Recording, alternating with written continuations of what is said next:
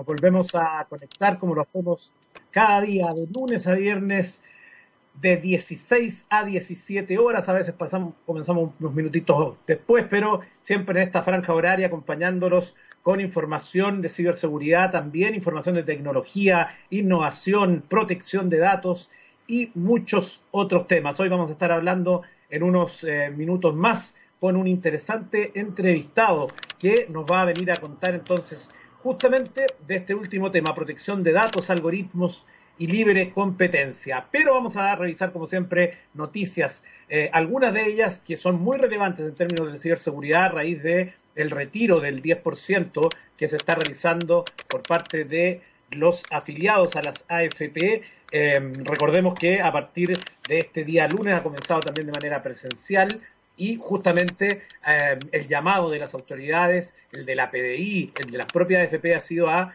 tener mucha seguridad respecto a lo que estamos eh, haciendo, estar siempre muy atento a las cosas que nos van llegando, mensajes, SMS, WhatsApp, eh, correos electrónicos con enlaces, etcétera, etcétera. Y por eso en esa línea queremos em, reportar dos que son de los más relevantes que se han dado en los últimos días.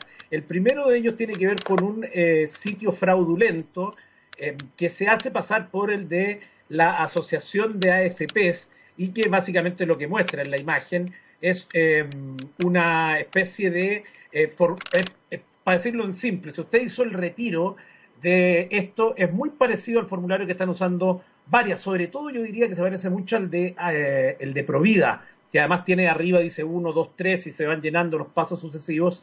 Y el formulario yo diría que es igual, o sea, está prácticamente copiado seguramente del código. Y la gran, la gran deficiencia eh, para los ciberdelincuentes es la dirección, porque usted sabe que para hacer el retiro usted tiene que entrar al sitio oficial de su AFP y ahí hay un botón, un banner, un llamado que dice eh, pedir el 10% de mi, de mi fondo de pensiones.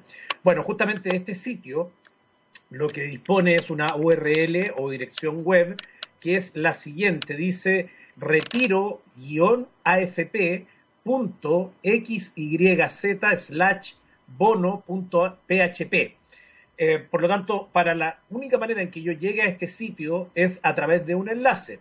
Y ese enlace es el que puede llegarle a usted a través de SMS, a través de WhatsApp, a través de correo electrónico. Así que a tener mucho cuidado siempre de, si usted todavía no ha hecho el retiro, hacerlo siempre yendo directo al sitio de su AFP. Además de este engaño, que como les digo, uno lo puede descubrir rápidamente mirando solo la URL del sitio, hay otro que también me llamó la atención y que el fin de semana ha estado también bastante eh, popular, que es un mensaje de texto que está llegando al teléfono que dice, Banco Chile se ha registrado su solicitud de retiro de AFP. Consulte saldos y movimientos aquí y se disponibiliza una URL que obviamente también te lleva a un portal eh, fraudulento que dice https afp bancochile.cl servicios.com. Evidentemente que esto es falso. Además, acá en este caso, por ejemplo, si usted le llega de Scotia Banco, de cualquier banco, Santander, etcétera, es que los bancos aquí no tienen nada que ver, porque acá el que está haciendo la gestión es la AFP y la AFP se va a comunicar contigo a través del correo que tú pusiste en la solicitud y va a seguir el proceso allí si tú decidiste ponerlo en una cuenta bancaria, igualmente no te va a llegar un correo de tu banco, porque entiendan que aquí todavía no está procesado. Por último, cuando ocurra eso, te va a llegar el correo que dice se le ha depositado tanta plata y te, es un aviso. Pero evidentemente que esto es falso, así que tener mucho cuidado tanto con el, eh, con el correo o con este portal fraudulento que les podría llegar para llevar el formulario, como esto otro que te habla como que tú ya retiraste, ¿no? Y que eh, ese retiro entonces eh, es eh, de alguna forma ya se está haciendo. Bueno, vamos a hablar de otro tema que también me pareció muy interesante y pertinente para este capítulo de hoy, que tiene que ver con los errores que cometemos al cargar el celular. claro, porque uno muchas veces por impaciente o por descuidado o por simplemente malas costumbres llega y enchufa nomás el teléfono. Entonces la gente de Firewire eh, ha realizado una lista con los cinco errores más graves al cargar un celular. Primero dice cargar con el protector, es decir, al momento de comprar un dispositivo móvil generalmente adquirimos una funda que lo proteja en caso de golpe. Sin embargo, al cargar el smartphone es recomendable quitarle ese accesorio para que reciba la energía sin ningún inconveniente en el pin de carga. Esto quiere decir que si en su teléfono, el, eh, la mica, yo aquí tengo el mío, el mío es libre, entonces yo no le pongo ningún obstáculo a la hora de cargar, o sea, pongo el enchufe y listo pero hay algunos que son pueden ser completos o tener algunas cositas ahí que eh, van como bordeando el terminal de carga y esos son los que pueden evitar que se haga una carga correcta y por flojera simplemente estar sacándole la eh, puede generar un problema. O sea, eso es algo que uno debería considerar al comprar estos objetos que protegen. Después, utilizar el celular mientras se está cargando. Ojo con esto mala costumbre que cada vez se hace más frecuente. La persona que usa su celular mientras se está cargando se arriesga a que el dispositivo sufra de recalentamiento debido a que las múltiples acciones que está ejecutando al mismo tiempo. Si el celular está completamente descargado, lo recomendable es dejarlo quieto unos 20 minutos para que obtenga la carga suficiente para ser mínimamente utilizado. Y ahí yo creo que a todos se nos complica el tema porque todos ocupamos un teléfono cargado cuando está cargando, así que es, complejo ese tema. Después dice, usarlo hasta que se encuentre totalmente descargado. El equipo agradecerá si conviertes en un hábito poner a cargar tu dispositivo cuando llega al 20%. Para darle un buen rendimiento a la batería, nunca se debe dejar que llegue al cero hasta que se apague, eso desgasta la batería. Además, usa cualquier cargador. Si un equipo es original es por evidentes motivos. Por eso cuando una persona utiliza un cargador que no es original de su equipo, está poniendo en peligro la sostenibilidad de su batería, eso lo sabemos y además conocemos muchos casos que se han hecho virales, donde lo que ocurre es que las personas entonces eh, compran un cargador alternativo por tema económico o porque no han logrado acceder al original y eh, eso finalmente genera un gran problema porque a veces se provocan incendios, porque los cargadores no son o no están certificados necesariamente. Y finalmente dice cargadores de carga rápida. Sumado al punto anterior, en el mercado se pueden encontrar estos tipos de cargadores especiales que agilizan el tiempo de cargado del dispositivo. No obstante, su trabajo realmente perjudica la batería de tu dispositivo móvil al punto de poder quemarlo. Evidentemente que allí también hay que hacer la diferencia entre los que son eh, oficiales y los que están certificados respecto a cargadores eh, cualquiera de mercado. Bueno, esta finalmente es una noticia que quiero hacer antes de ir a la música, que me parece muy importante en la era de las fake news y de la, del gatillo fácil, ¿no? De compartir y reenviar. Porque claro, cuando a uno le mandan un pantallazo de WhatsApp, uno asume que ese pantallazo es verdadero o necesariamente es una captura de una pantalla que se puede ir reenviando en cadena. ¿Por qué le digo que es importante esto? Porque eh, actualmente hay una aplicación que permite crear un chat falso de WhatsApp, que es muy similar. Es, eh, eh, entonces, alguien que entra a esa aplicación podría crear un falso WhatsApp y de esa manera em, generar un problema no menor o, promover una noticia falsa, etcétera, etcétera.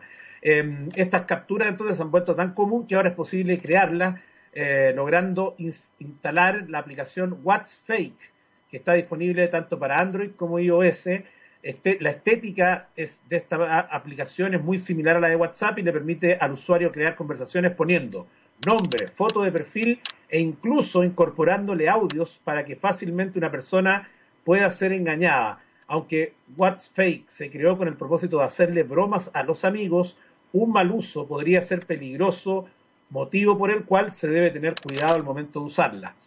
Yo creo que si es para una broma no tiene nada de malo, el problema es que siempre hay gente que le da mal uso y básicamente lo que quiero mencionar en este capítulo es que a pesar de que nos llegue un pantallazo que parece muy real y que te lo mandó un amigo, igual siempre hay que eh, desconfiar primero. Recuerden, siempre, siempre lo primero es desconfiar a la hora de em, recibir cualquier cosa que uno no haya visto o que en este caso el pantallazo lo haya sacado usted. Bueno, nos vamos a ir a la música acá en Sala de Situaciones y nos vamos a ir hasta el año 1987. Ahí nos vamos a encontrar con uno de los grandes éxitos de esta banda irlandesa que además se convirtió en su primer número uno en el Billboard en Estados Unidos, donde permaneció por tres semanas. Se trata de With or Without You con YouTube. Estamos de vuelta en sala de situaciones y vamos a hablar hoy entonces de protección de datos, algoritmos y libre competencia con el abogado, profesor y experto en Derecho y Tecnología, don Andrés Pumarino. ¿Cómo estás, Andrés? Buenas tardes. Hola, Eduardo. Buenas tardes. Un gusto compartir contigo y gracias por la invitación. Oiga, buen fondo tiene. Haciendo algo de marketing. está bien, está bien. Más corporativo. Andrés, desde ya invitemos a las personas a que puedan eh, reflexionar y, si quieren leer más sobre el tema que vamos a hablar en pumarino.cl, ¿cierto? Ahí está este, un artículo que tú has dedicado respecto a este tema. Claro, eh, de hecho es un tema que comienza a meter harto ruido, porque el tema de los algoritmos no se manejan por sí solos, necesitan hoy tener eh, insumos. Y eso insumos, ¿dónde ven? De los datos, y los datos que los proporcionan los usuarios. Entonces, eso es un gran tema que hoy nos tenemos que ir fijando cada vez más, porque la inteligencia artificial se nutre de ellos. Así que es un muy buen tema del cual que te agradezco la oportunidad de conversar el día de hoy.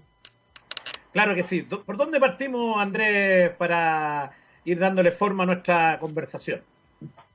Bueno, entender en primer lugar que, cuando hablamos de datos, eh, eh, apareció hace un par de años atrás eh, un artículo de la revista The Economist que ya hablaba de que los datos son el petróleo del siglo XXI. Pero la analogía no es feliz porque resulta que el petróleo se está acabando, en cambio los datos están creándose cada segundo, estamos creando datos. Y eso hace entonces que efectivamente nos encontramos en un contexto donde hoy prácticamente es la herramienta fundamental para que las empresas puedan avanzar. La, tecnología hoy cada vez más se está sofisticando y eso hace que tenga un gran potencial desde el punto de vista de las proyecciones. Y, obviamente, su insumo fundamental son los datos. Entonces, la proyección de la relación con la tecnología y de su elemento esencial para que ande o funcione son los datos. Mucho más importante entonces considerar estos factores que hay que comenzar a dimensionarlos. Más aún que si uno mira los números, hoy estamos en el año 2020, pero si tú tomas los números de proyección desde el punto de vista de uso de consumo de Internet, comercio electrónico, son los números del 2030. Hemos avanzado 10 años, 10 años en las proyecciones. Estaba mirando números de, de Bloomberg y, realmente, hoy día lo, publicaba en, eh, en, mi blog también desde el punto de vista de cómo hemos crecido, pero que también ha habido un resabio por las empresas más pequeñas y medianas que, que se han quedado en niveles de madurez poco avanzados para el tema de la tecnología y también de los datos. Entonces, el primer punto a tener en consideración, los datos son importantes, es verdad, pero también, al contrario censo, hay que considerar que también merecen cierto resguardo. Hay que distinguir otros tipos de datos, los datos materia prima y los datos conocimiento. ¿Mm? Esos datos materia prima que se capturan a través del ecosistema digital y que los va tomando, pero siempre va a haber algo detrás, alguien detrás, un algoritmo que lo va a ordenar lo va a procesar y me va a permitir sacar ese dato conocimiento que en algún minuto algunos explotarán o lo utilizarán con alguna finalidad. Entonces, como puedes ver, cambia. Cuando hablamos de datos también es importante tratar de darle forma, ¿no? Porque para nosotros es un tema probablemente eh, automático, pero no necesariamente todos hacemos esa reflexión de qué es un dato, o cuál es el dato, o cómo eh, entrego datos. Yo creo que ahí antes de, digamos, Andrés, mm, de, hablar de, lo de cómo entonces ahí funcionan los algoritmos y se alimentan eh, la inteligencia artificial a partir de esto, por ejemplo, en una jornada ordinaria de uno, en un cotidiano, ¿qué datos o cómo estamos entregando datos? Mira, eh, primero, la, definición de datos que da la ley chilena es la unidad mínima de información, unidad mínima de información, y que no solamente dice relación eh, con eh, datos de texto, también puede ser voz, puede ser imágenes que pueden ser utilizados. Y además, todos estos datos, desde el punto de vista, me tienen que permitir hacer identificable o me permiten identificar a alguien. Es decir, yo podría, por ejemplo, con tus datos de celular, sacar la información de tus traslados por geolocalización. Si yo obtengo esa data respecto de las compañías de teleco que eh, están conectadas a tu servicio, bueno, yo voy a saber cuál es tu movimiento, cuál es tu casa, tu lugar de trabajo. Bueno, estamos, estamos casi todos encerrados hoy, casi en pandemia, pero esa trazabilidad yo la cruzo con otras bases de datos y voy a llegar al domicilio que probablemente va a estar asociado a tu nombre eh, o tu señora. Bueno, en fin, eso me va a permitir cuadrar información y saber quién eres, o te hace a lo menos medianamente identificable. Y por lo tanto, los datos no solamente van a ser tu nombre, tu cédula de identidad, uh, tu dirección, es el conjunto de elementos que te permite identificar. Asocia a datos. Así es. Datos personales. Sino que, como tú dices, solo para complementar lo que tú eh, mencionas, Andrés, ya te doy la palabra inmediatamente. Eh, por ejemplo, las investigaciones policiales pueden utilizar los datos del GPS para eh, saber dónde estuvo una persona. Así rápido uno se acuerda del caso del profesor de Villa Alemana que apareció eh, muerto, en, ¿te acuerdas que lo tiraron al mar ahí en Laguna Verde, Laguna Verde y terminó apareciendo en el muelle Prat? Eh, y se supo la investigación gracias a los GPS, pudieron después ir a buscar las cámaras y encontraron efectivamente cómo había sido el traslado de, de, de esta persona. Efectivamente, la geolocalización hoy es uno de los elementos. Ahora, dentro de los datos hay que clasificar dos tipos de datos, de datos. Los nominativos, es decir, los que me permiten identificarte a ti como persona o me hacen identificable, te hacen identificable, pero también están los datos sensibles. Hoy con el mundo eh, convulsionado por el tema de la salud, la pandemia, mi ficha médica, eh, toda la información que se levante respecto de mí es un dato sensible y que yo debo resguardar en ese punto de vista. Y no solamente eso, la Contraloría de la República lo ha sostenido, los tribunales del país, porque en un minuto algunos querían tener acceso a saber a quiénes tenían eh, coronavirus o COVID-19, poder identificarlo. Entonces, eso hay que saber desde el primer lugar de que hay un reconocimiento constitucional, tanto los datos personales en su amplio concepto, dato personal como el dato sensible, están protegidos de acuerdo a lo que la ley define. Lo que pasa es que nuestra ley chilena, que nació el año 1999, es una mala ley porque nació mala, ¿no? Es una ley trunca, no tuvo alguien a quien recurrir, no tengo a quien reclamar, organismos de control, no hay multas. Entonces, salvo unas vías judiciales muy, eh, breves y sumarias que están definidas en la misma ley. Entonces, eh, Chile hoy necesita adecuarse a este contexto y para eso, si le sumamos todos los desarrollos que hoy están apareciendo a nivel de aplicaciones, mucho más necesario se hace.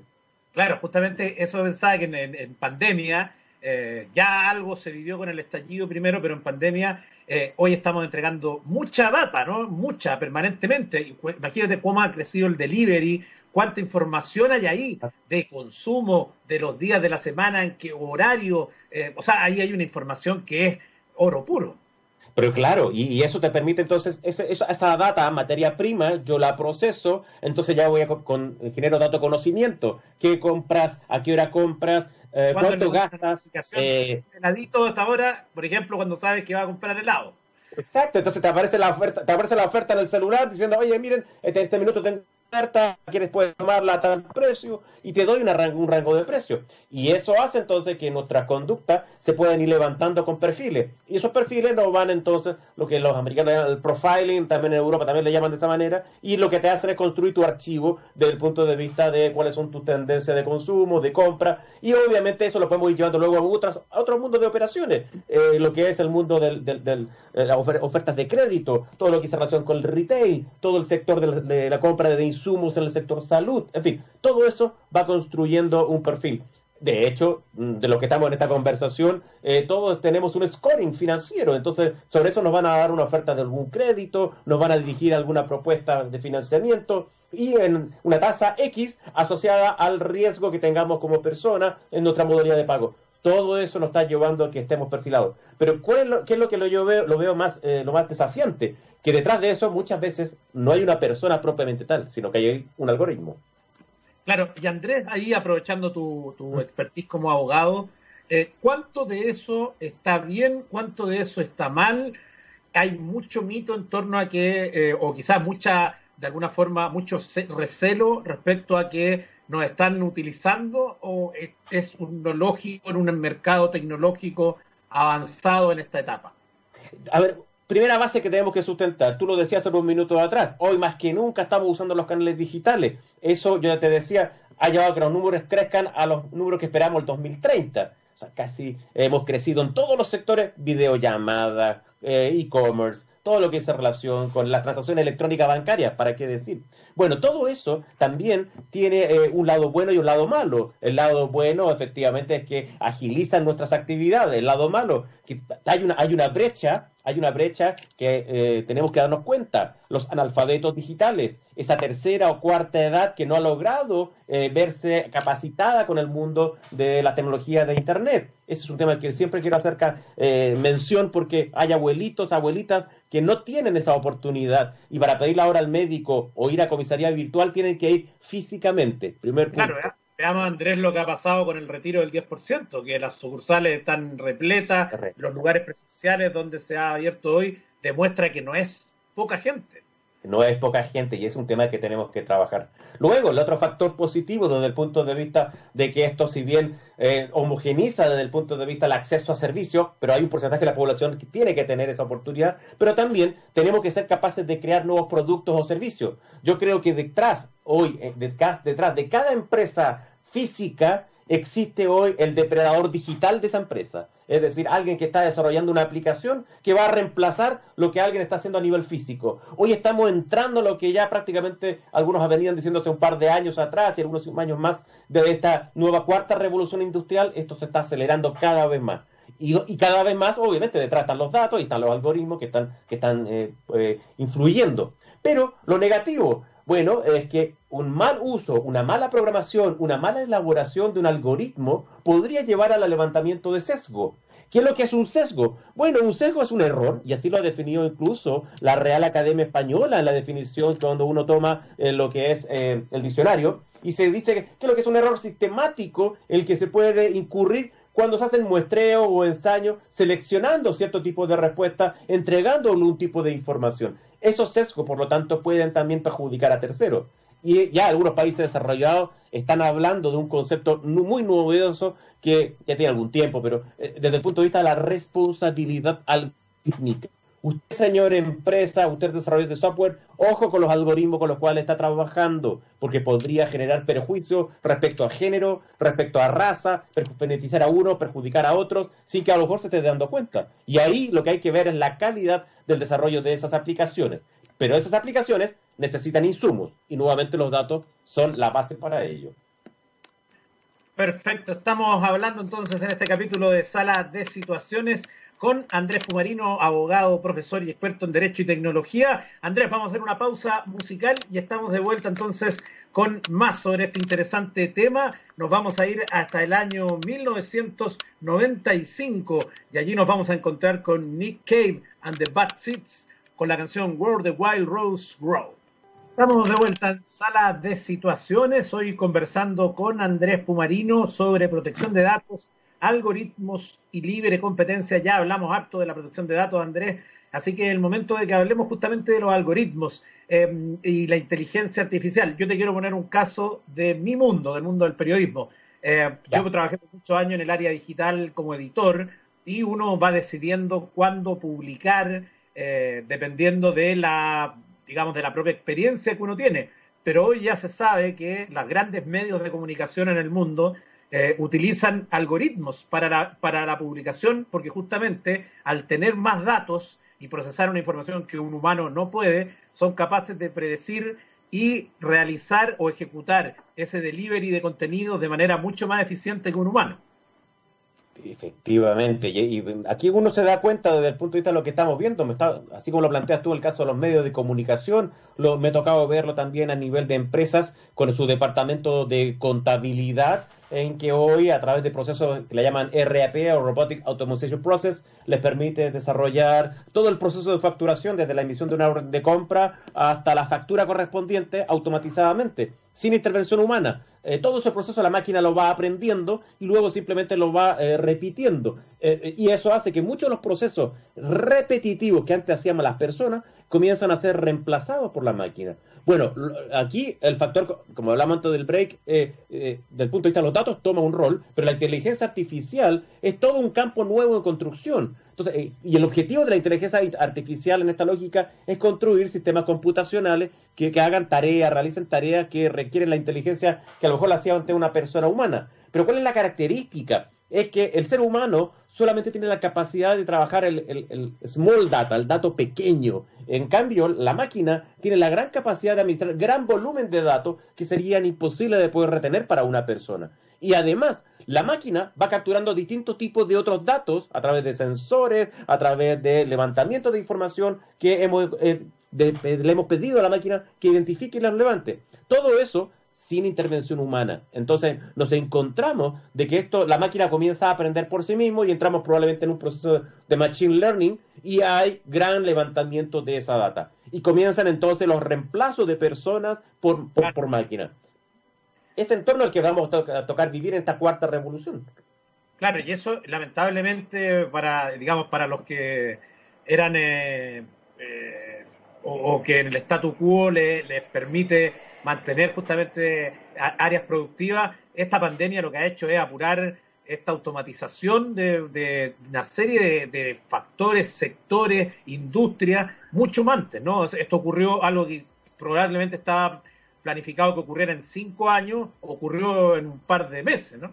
Claro, de hecho el mismo presidente de Microsoft, el CEO de Microsoft decía, eh, Microsoft ha avanzado más en transformación digital los últimos tres meses que los últimos dos años. Entonces, hoy muchos modelos de negocios digitales y absolutamente todos los buscadores de Internet descansan en estos algoritmos que han sido desarrollados y por lo tanto afectan el contenido que el usuario quiere acceder. Y eso hace que también las aplicaciones dependan en buena medida del desarrollador, el que construye esos algoritmos y por lo tanto eh, allí puede venir desde la decisión o la toma de decisión de un crédito online, eventualmente evaluar perfiles de inversores eh, a través también de modalidad online. Entonces, todo esto hace que la inteligencia artificial va creando nuevos modelos, va desplegando nuevas oportunidades para la empresa, pero también aquí hay que considerar es que obviamente el que tenga más datos va a lograr alimentar esa máquina y va ganando la carrera. Y aquí se produce una pelea por capturar datos. Claro, yo el otro día leía, la semana anterior en Sala de Situaciones, eh, leía un artículo de las personas que tienen a un algoritmo como su jefe, que por lo tanto los mide de otra manera, porque tiene un algoritmo no tiene la condición humana de entender a una persona que, por ejemplo, tiene una afectación porque su hijo está enfermo o tiene un estrés porque la mamá eh, está grave o porque todas esas cosas que son propias de la humanidad, ¿no? Y que son los grandes desafíos también en las empresas donde los algoritmos comienzan a tomar las decisiones. Tú lo has dado en el clavo, porque efectivamente eh, eh, hoy esa es la, gran diferencia que tiene esta máquina que opera a través del algoritmo y respecto de las decisiones que tienen las personas. ¿Y qué ocurre? Que esto está llevando entonces que cuál es el factor diferenciador que van a tener las personas. Aparecen nuevas profesiones. El data science, el científico de datos, comienza a tomar relevancia en las organizaciones, eh, comienza a tomar también a considerar algunos aspectos y eso el mundo legal también empieza a mirar, oye, pero ese algoritmo puede estar tomando decisiones arbitrarias. No tomó en consideración esas ponderaciones que tú me estás señalando respecto a la enfermedad, que incluso la ley incluso las considera. Eh, bueno, hay que ver cuáles son las, los criterios, porque a veces las cosas no son binarias, cero y uno de cómo operan las máquinas, sino que operan sobre la base de ciertos criterios que también la máquina comienza a aprender. O da algo de temor, pero cada vez más eh, un Skynet, no me lo imagino, un Terminator, como, como, estaba, como en la película, pero desde ese punto de vista tenemos que ser conscientes que la máquina va adquiriendo también mayor información. Y eso se la vamos entregando lo mismo a los buscadores si los buscadores ya saben ah, y saben lo que buscamos, o nos ayudan a redactar en algunos casos nuestros correos electrónicos, completándonos las frases como nosotros tendemos a redactarlas. Y le damos, obviamente, los ciertos parámetros de repetición. Ahora, tú te, uno se puede preguntar, bueno, ¿y, ¿y esa data cuánto vale? Ese es un punto también relevante porque podría darse que los algoritmos se pongan de acuerdo eh, y ahí podemos tener situaciones inclusive de, colusión, podríamos tener una situación en que eh, le decimos a la máquina, oye, pregúntale a otros buscadores, a tales páginas web cuáles son los valores y trata de igualar esos valores. ¿Habrá una colusión no entre humanos, sino entre máquinas? Y ese es un punto que también hay que empezar a discutir porque efectivamente a través de instrucciones que le dan las personas en la programación del algoritmo a la máquina, se pueden hasta poder poner de acuerdo para fijarnos los precios de los pasajes en avión, del pasaje en bus, en fin, todas esas variables de situaciones que pueden ocurrir. Claro, y, además de todo lo que tú mencionas, que justamente es esta eh, decisión más bien eh, de, de los humanos de saber o decir cuánto o cómo van a actuar, en qué marcos se deberían regular los algoritmos. También esto eh, de la inteligencia artificial y la automatización, que uno ya la va viendo cómo se va tomando la ciudad, ¿no? Eh, ya no hay, eh, o puedes ir al supermercado sin tener ninguna interacción humana, simplemente con un tótem de autotensión. vas al doctor y ya no hay módulos con, donde pagar, eh, y todo eso va desapareciendo una serie de empleos que no tienen recambio allí, en la misma industria me refiero, por ejemplo, de los servicios, sino que muchos humanos van a tener que readecuarse a otras actividades productivas y además seguramente el Estado va a tener que subsidiar a muchas de esas personas que no van a tener reemplazo laboral por la automatización misma. Sí, qué, buen punto lo que has tratado, porque efectivamente ya hay autores eh, que están refiriéndose a este tema. Hay un libro que se llama El Nomad, Los Trabajadores del Futuro, que habla, un libro del 2015, ya tiene unos cinco años, pero, pero que hablaba y miraba esta situación que estás planteando tú, donde eh, hay oficios, por ejemplo, o profesiones como los arqueólogos digitales, arqueólogos digitales, hay mucha información en la empresa. Bueno, ¿cómo saco esa información? ¿Cómo la ordeno? ¿Cómo la sistematizo? Eh, las instituciones de educación superior también tienen el desafío, lo están sufriendo hoy, para prepararse a este entorno. No estaban preparados para el entorno digital, para educación online. Estábamos acostumbrados a un modelo de la era industrial, de la primera revolución industrial, para formar grandes masas de trabajadores. Eh, iban a salones muy grandes donde había alguien que hablaba y le entregaba conocimiento y las otras personas, los chicos o chicas, recibían información población pero hoy tenemos que trabajar, formar de otra manera, estimular la innovación, la creatividad, la empatía, como bien mencionabas tú, también esa capacidad de razonar. Bueno, esas competencias tenemos que estimularlas porque son el factor diferenciador con las máquinas y con los algoritmos.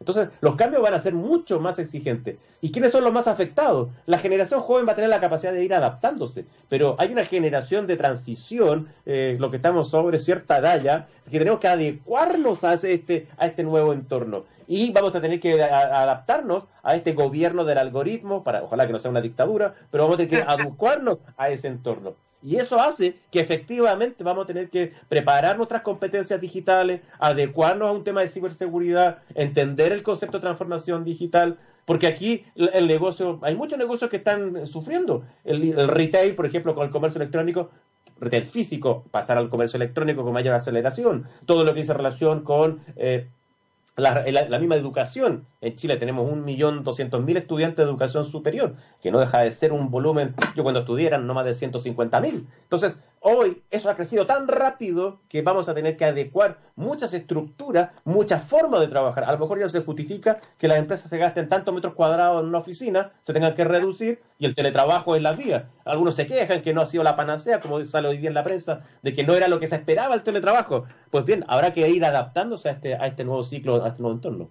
Claro, yo, yo no, mi, mi teoría, es, lo que más uno tiene como sensación es que probablemente algunas personas, cuando ya volvamos a la normalidad, haya vacuna, etcétera, muchas personas van a recuperar su, eh, su vida con trabajo presencial, con horarios, etcétera. Pero también la impresión es que muchas de las personas que están en teletrabajo hoy van a ir a un sistema híbrido o derechamente ya no van a tener que ir a trabajar a, un lugar físico, salvo alguna reunión, que incluso hoy día con la videoconferencia es prácticamente innecesaria. Eh, pero en el fondo, del total de la masa, yo creo que una parte se va a quedar teletrabajando, ¿cierto? Sí, totalmente. Yo creo que una gran parte se va a quedar teletrabajando. Eh, solo un dato, la reforma que se hizo en el Código del Trabajo no fue por la coyuntura. La reforma que hizo el Código del Trabajo incorporando el teletrabajo tiene una mirada desde el punto de vista de una implantación para futuro que permanezca por, por mucho tiempo. Eh, se podrán ir haciendo mejoras, detalles, pero esa ley no fue de emergencia, venía discutiéndose desde el 2012. Por lo, que se hizo fue acelerar, el legislador tomó, vio que todo el tema que tenía que apurar, se aceleró la discusión a tal nivel que España estaba mirando lo que, lo que estábamos haciendo para ver qué errores se cometieron acá y no replicarlo allá. Nosotros estamos en una transición de la instalación. Entonces, necesitábamos una ley de teletrabajo. Entonces, en ese contexto, efectivamente, como bien lo dices tú, gran parte de las empresas que, que hoy están teletrabajando probablemente van a tomar la decisión, van a empezar a ver qué trabajo pueden de casa, qué porcentaje puede ser híbrido. De hecho, solamente un dato, un ejemplo, la, ley, en la ley que modifica el Código del Trabajo incorporando el teletrabajo señala que se debe mantener los mismos derechos a los teletrabajadores que los trabajadores presenciales y que si un teletrabajador debe desplazarse a la empresa, por una reunión, por alguna actividad, la empresa tiene que costear ese traslado, se tiene que hacer cargo de ese traslado. Y si hace alguna actividad de convivencia, por ejemplo, también la empresa tiene que considerar a los teletrabajadores. Así que en, ese punto de vista hay igualdad de derechos, igualdad de garantías por parte de los trabajadores y eso va a hablar de que los gerentes de recursos humanos y la estructura de la empresa lo va a pensar bastante bien para mantener esta estructura de teletrabajo que venimos realizando desde hace varios meses ya, ocho meses. Claro que sí, claro que sí. Eh, Andrés, nos quedan unos minutos. Me gustaría saber tu opinión o tu mirada, eh, sacándonos al trabajador, sacándonos al empleado, sacándonos al jefe, eh, la mirada a las personas, la mirada a la familia. Todo esto que está ocurriendo, todo este, digamos, confinamiento ligado, que nos ha modificado muchas cosas, muchos hábitos, ¿Qué crees tú que va a ocurrir en ese mundo, en el mundo de la familia, en lo más personal de las personas, no, no, en, el, no en el trabajador? No sé si me, sí. me, desde una perspectiva más humana, desde el punto de vista del día a día, te entiendo perfectamente. Eh, a ver, hay que entender que hoy estamos en una situación de crisis, los niños no van al colegio, los padres están preocupados por ello, o a lo mejor si es una persona solitaria o sola, que soltera, eh, que está solitaria este minuto y, que su interacción a través simplemente a través de videollamada, efectivamente se producen situaciones de, estrés. Hay situaciones de estrés por uno o por otro lado. Eh, la persona hoy se encuentra en una mirada también de que el, ser humano eh, está en una sociedad más líquida. Esta sociedad más líquida hace que todo sea también cambia radicalmente o rápidamente. Eh, ahora, una de las cosas o los elementos personales nuestro entorno dentro de, lo que es esta diferenciación entre trabajo y vida privada es colocar límites.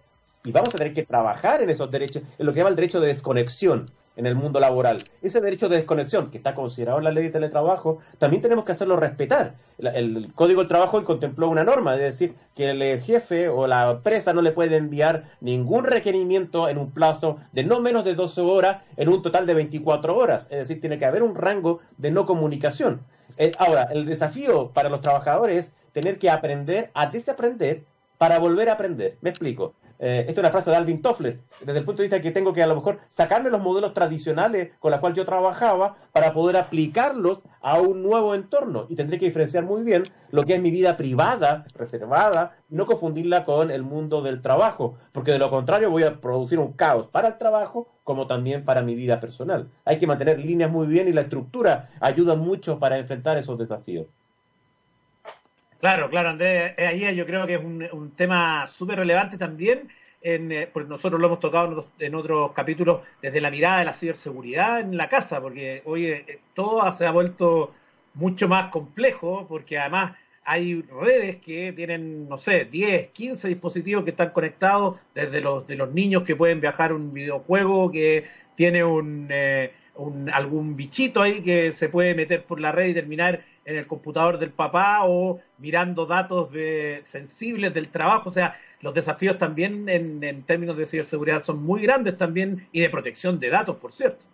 Eh, y eso, y eso obliga a que las instituciones de educación, y eso nosotros nos hemos dado cuenta ahora, hemos estado evaluando a nuestros profesores, ¿Qué tantas competencias digitales tienen nuestros docentes, profesores, educación superior, en pregrado, en primaria y secundaria? Esas capacidades son transmitidas a los alumnos desde el punto de vista de su docencia online. Le hemos enseñado competencias digitales y ahí hablamos, bueno, lo que tú haces referencia, la ciberseguridad, el tema del derecho de autor, eh, todo lo que se dice en relación con el uso, la, la navegación segura por Internet. Todos esos elementos son básicos en este entorno, en este nuevo ecosistema digital que se está viendo acelerado y, y que además el crecimiento de la misma penetración de Internet está obligando a que esas competencias las formemos eh, rápidamente. Se venía trabajando en educación, en educación terciaria fuertemente, programas a nivel técnico, profesional, también universitario. No con la misma rapidez que, queríamos, pero eso hoy el contexto lo está acelerando. Lo que hay que hacer ahora es el trabajo a esta nueva generación para, retomando el punto anterior, que también logren identificar muy bien lo que es la vida privada y evitar lo,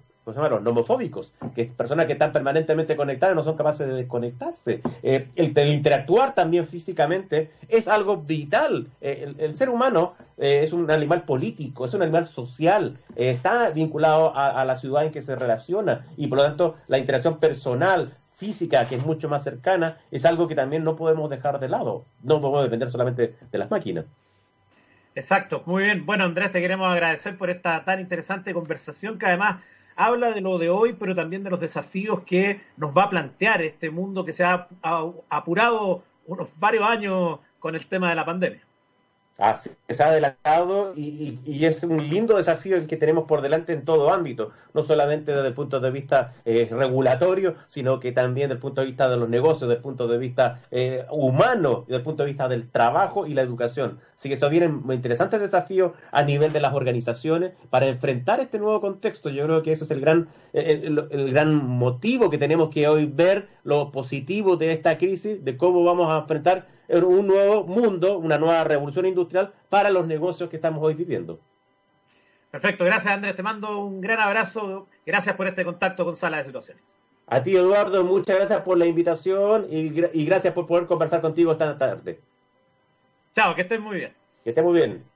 Bueno, vamos a ir a la última parte de Sala de Situaciones. Hoy quiero abordar un tema que también eh, ha sido o hasta marcando la pauta que tiene que ver con TikTok, que eh, justamente sabemos eh, está enfrentando problemas en Estados Unidos a raíz de los dichos de las autoridades que dicen que no puede seguir funcionando como está. Y ante eso, hoy la noticia del día ha sido que Microsoft ha anunciado su interés entonces en comprar a TikTok en Estados Unidos. Esta información se dio a conocer entonces en el blog de Microsoft donde se señala que eh, la empresa tuvo una conversación con Satya Nadella y Donald Trump con miras a la compra de TikTok en un proceso que se espera concluya el próximo 15 de septiembre. La tecnológica sería propietario de la aplicación en cuatro países y sería responsable de los datos, que es el gran problema que surgió con TikTok. Recordemos que primero India decidió bloquear TikTok acusándola de espiar eh, la información de sus ciudadanos a TikTok y otras varias aplicaciones chinas que son, claro, menos conocidas. Lo que pasa es que TikTok es hoy la aplicación de moda y por lo tanto maneja muchos datos. Y ya la semana pasada Estados Unidos, a través de su algunos miembros del gobierno de Donald Trump, habían señalado que era, estaban evaluando eh, prohibir que TikTok funcionara y finalmente Donald Trump ha dicho que así como está, TikTok no puede funcionar más en Estados Unidos. Y esto entonces se hace la pregunta, ¿y qué va a pasar con Europa? Porque justamente eh, lo que ha hecho en, Europa todavía hay algunos países que están viendo qué hacer, incluso también en Oceanía, por ejemplo en Australia, también están viendo eh, respecto a esto, porque justamente si Microsoft decide pagar por la operación de TikTok en Estados Unidos, los usuarios de Europa no se verían afectados y los datos se mantendrían bajo el control de ByteDance, respetando las leyes de privacidad que prevalecen en la Unión Europea. De acuerdo con Michael Norris, analista de Agency China, eh, ByteDance confía en la capacidad de TikTok para operar en los mercados europeos. El experto dijo a CNBC que una, en una app operada por diferentes partes en distintas jurisdicciones parece no tener precedentes, lo que podría complicar las negociaciones.